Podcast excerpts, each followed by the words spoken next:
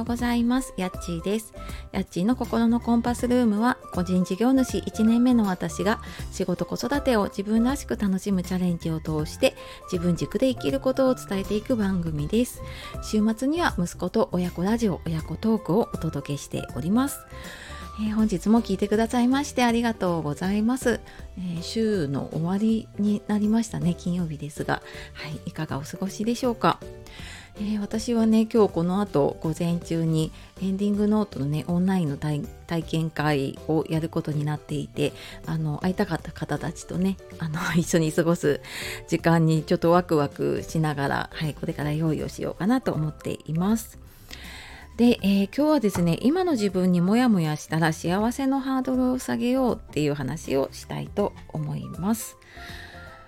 えー、これを聞いているあなたはなんかなんとなくうまくいかないなとかなんかモヤモヤするなっていう風に感じることとかありませんか、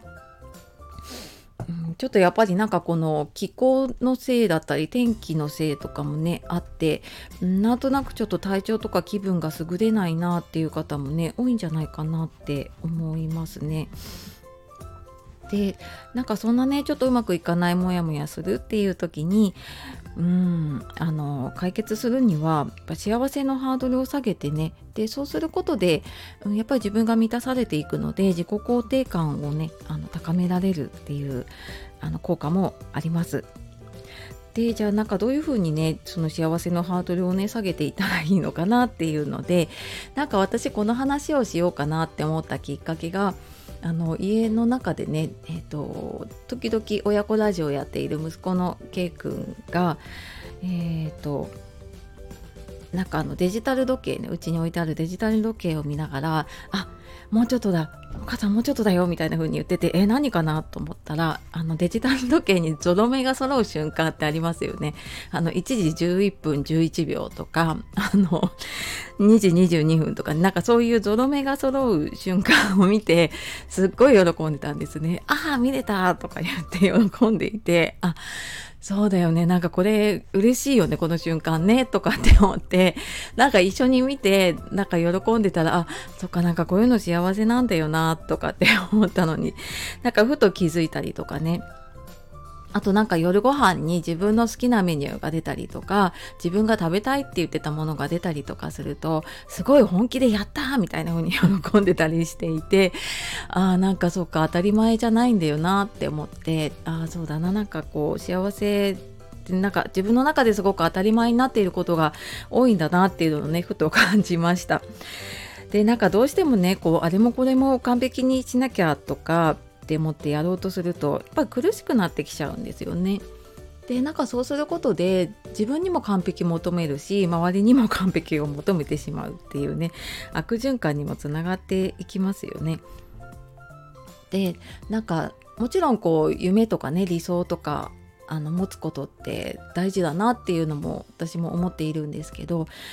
あの自分のこう現実をあまり見ずにね理想すごく大きなものとかすごく遠くばっかり見てしまっているとやっぱりその理想と現実のギャップがどんどんどんどん大きくなってしまうのでそこにモヤモヤするしやっぱり一向に理想に近づいていかないあの夢が近づいていかないってなってくると、まあ、全く自分でやっぱり幸せを感じなくなってきちゃうんですよね。まあ、あの自分でね幸せのハードルをやっぱり上げちゃってるなってふと私もね気づきました。でなんかやっぱり、うん、周りでもねすごく何、うん、て言うのかなすごい人ってたくさんいますよね。特に SNS とかネット上だとねたくさんいます。でなんかそういうのを見てると私もなんか一時じゃああのいくら稼ぐぞみたいなね月いくら年いくらみたいな ね稼ぐぞとかすごい影響力を持つぞみたいなことを思った時もあったんだけれどももうなんかあまりに多分自分に遠すぎたんですよね。でなんかそれを思ったのがね最近断捨離をしていて本をねあの半分ぐらいに減らしたんですよね。でなんかその増え続けた本ってやっぱりあまりに自分とギャップの大きすぎる本を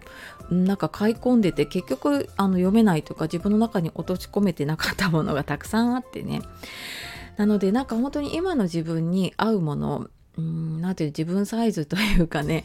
うん、なんかそういう自分に合った理想っていうのかなちょっと頑張ればこう届くぞみたいななんかそういうところにこう理想を持っているとうんなんかこう達成感を持ちながらね進んでいけたりするのかなっていうふうにもね思いました。でやっぱりあまりにね大きな理想とか遠くばっかり見ているとなんか今のこの時間の幸せってやっぱり全然感じなくなっちゃうんだけれどもでもあのこの時間って永遠に続くわけじゃないしで明日もこの例えばね家族と一緒にいる時間、まあ、イライラもすると思います忙しかったりするとねだけどこの時間って明日もこの時間が必ず続くとは限らないんですよね。うん、なんかそう思っていくとなんか本当にねあのその時その時その日その日をね大事にしていきながらあの自分のね、えー、幸せのハードルを下げて、うん、なんかこう小さな幸せをね積み重ねていくと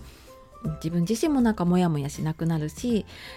うん、なんかすごく幸せに生きられるような気がしています。はい。というわけでね、今日は、えー、自分にモヤモヤしたら幸せのハードルを下げようっていう話で、はい。えー、モヤモヤした時とかにはね、えー、自分の幸せのハードルちょっと見直してね、下げてみたらどうかなっていう話をしてきました。はい。というわけで、えー、最後まで聞いてくださいましてありがとうございました。えー、では、素敵な一日をお過ごしください。さようなら、またね